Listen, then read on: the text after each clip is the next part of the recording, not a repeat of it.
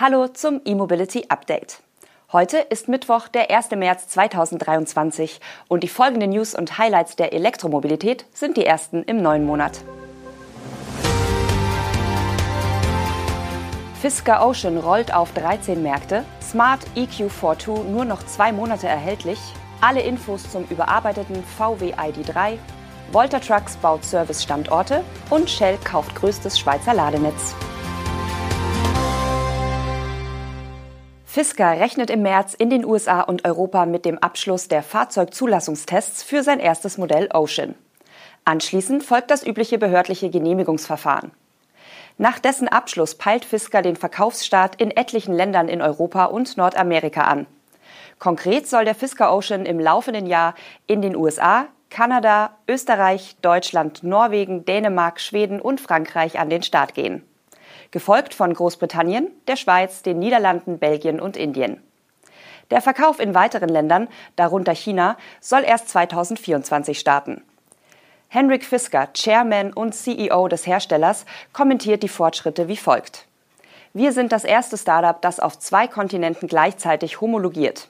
Und weiter, die Möglichkeit, den Ocean zunächst in den USA und sieben europäischen Märkten zu verkaufen, ist beispiellos und eine wichtige Strategie zur Risikominderung, die wir von Anfang an umgesetzt haben.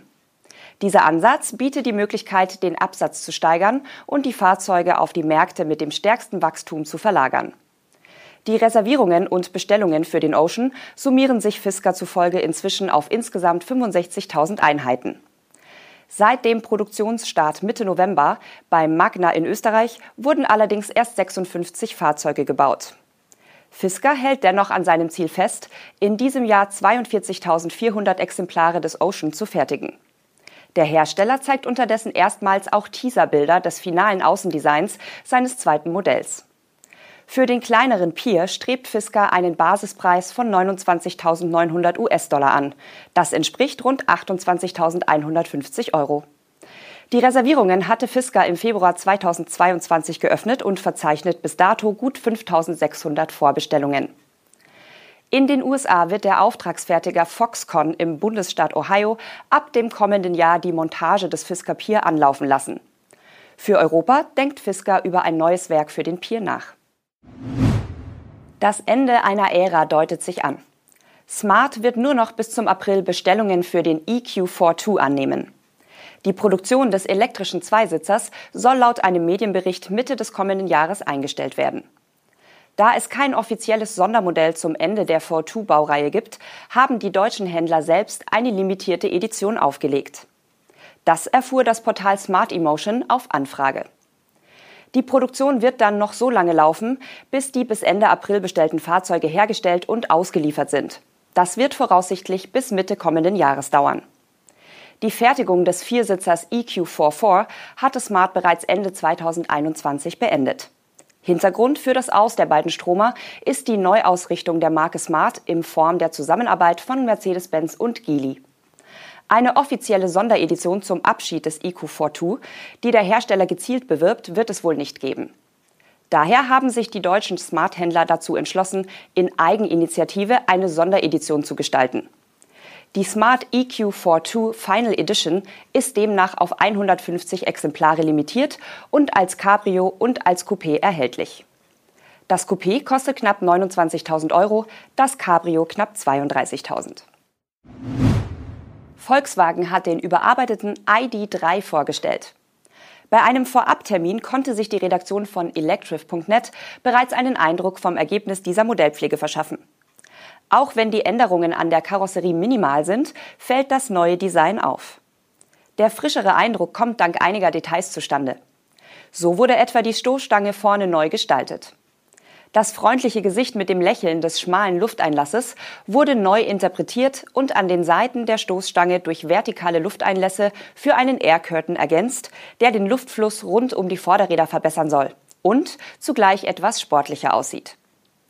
Am Heck fallen die Änderungen weniger umfangreich aus, machen dafür aber den Charakter der Modellpflege deutlich. Bisher haben an den Rückleuchten nur die äußeren Elemente geleuchtet, die in die Karosserie integriert sind. Künftig leuchten beim ID3 auch im Kofferraumdeckel rote LEDs. Möglich wird das auch durch einen Strategiewechsel. VW gibt nämlich das 30.000 Euro Ziel beim Verkaufspreis der Basisversion auf. Das spürt man vor allem im Innenraum. Dort war die Kritik an den großflächigen Hartplastikverkleidungen besonders laut. Künftig werden selbst die einfachen Ausstattungen deutlich aufgewertet. Der relativ konturlose Basissitz wird nicht mehr angeboten, die einfachste Version der Mittelkonsole entfällt und weite Teile der Hartplastikverkleidungen auch. Daneben soll auch die Nachhaltigkeit erhöht werden. Der ID3 ist jetzt komplett tierfrei, selbst der Bezug des Lenkrads ist nicht mehr aus Leder. Beim Elektroantrieb gibt es dagegen keine Änderungen. Es bleibt bei den Batteriegrößen von 58 und 77 Kilowattstunden Nettoenergiegehalt sowie der aktuellen E-Maschine. Erst mit dem ID3 GTX wird es eine Neuerung bei den Antrieben geben. Außerdem soll eine kleinere Batterie folgen. Details hierzu verrät VW aber noch nicht. Dafür ist schon klar, was das ganze Auto künftig kosten wird. Denn seit der Konfiguratorumstellung im Dezember sind die Preise bekannt. Der ID3 Live mit der 58 kWh Batterie startet bei 43.995 Euro. Das Vor-Facelift-Modell war mit dieser Batterie ab 38.000 Euro zu haben. Der VW ID3 wird mit dem Facelift also spürbar teurer, was sich aber auch in einer höheren Qualität des Fahrzeugs spiegelt. Das schwedische Elektro-Lkw-Startup Volta Trucks hat die Ausweitung seines Servicenetzwerks in Europa angekündigt, konkret mit zwei neuen Standorten in Deutschland und Spanien. Die neuen Hubs sollen in Kürze in Duisburg und Madrid eröffnet werden. Dort werden künftig Kundenbetreuung, Schulungen sowie Wartung und Service für die in diesen Märkten eingesetzten Elektro-Lkw angeboten. Solche Standorte betreibt Volta Trucks bereits in Paris und London. Der neue Duisburger Standort umfasst 3000 Quadratmeter und bietet acht Service- und Wartungshallen, zwölf externe Lkw-Parkplätze sowie einen Ausstellungsraum, Büroräume, Konferenzräume und die Volta Trucks Academy. In dem Schulungszentrum werden Fahrer, Vertriebsteams, Techniker und Flottenbetreiber ausgebildet. In Spanien befindet sich das neue Volta Trucks Hub östlich der Hauptstadt Madrid mit guter Anbindung ins Stadtzentrum. Das Zentrum dort wird auf 2500 Quadratmetern acht Lkw-Parkplätze, vier Werkstätten für die Wartung und Instandhaltung sowie einen Ausstellungsraum, Verwaltungsbüros, ein Kunden-Callcenter und ebenfalls eine Volta Trucks Academy umfassen. An beiden Standorten soll es zudem Ladestationen geben, an denen nicht nur die E-Trucks von Volta, sondern auch leichte Nutzfahrzeuge und Pkw geladen werden können. Shell übernimmt EV Pass, das mit 3000 Ladepunkten umfangreichste öffentliche Ladenetz in der Schweiz.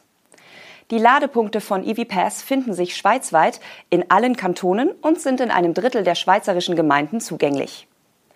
Registriert sind bei EVPass aktuell rund 50.000 Abonnenten. Die Ursprünge des Ladenetzes gehen auf das Jahr 2016 zurück. Die Firma Green Motion agierte damals als Initiator. Ende 2018 stieß zudem der Aargauer Energieversorger AEW Energie als Investor und Gesellschafter hinzu. Shell will mit der vollständigen Übernahme des Aktienkapitals und der Aktivitäten von EVPass sein E-Mobilitätsangebot ergänzen. Zu diesem gehören bereits die ebenfalls durch Aufkäufe gewonnenen Einheiten Shell Recharge, ehemals New Motion und Ubitricity. Shell verfolgt das Ziel, bis 2025 weltweit über 500.000 und bis 2030 über 2,5 Millionen Ladepunkte zu errichten. In Europa bietet Shell Recharge nach eigenen Angaben derzeit Zugang zu 300.000 öffentlichen Ladepunkten. Das waren die Highlights der Elektromobilität am heutigen Mittwoch. Wir sehen uns morgen zum nächsten E-Mobility Update wieder, wenn Sie mögen. Bis dahin wünschen wir Ihnen eine gute Zeit.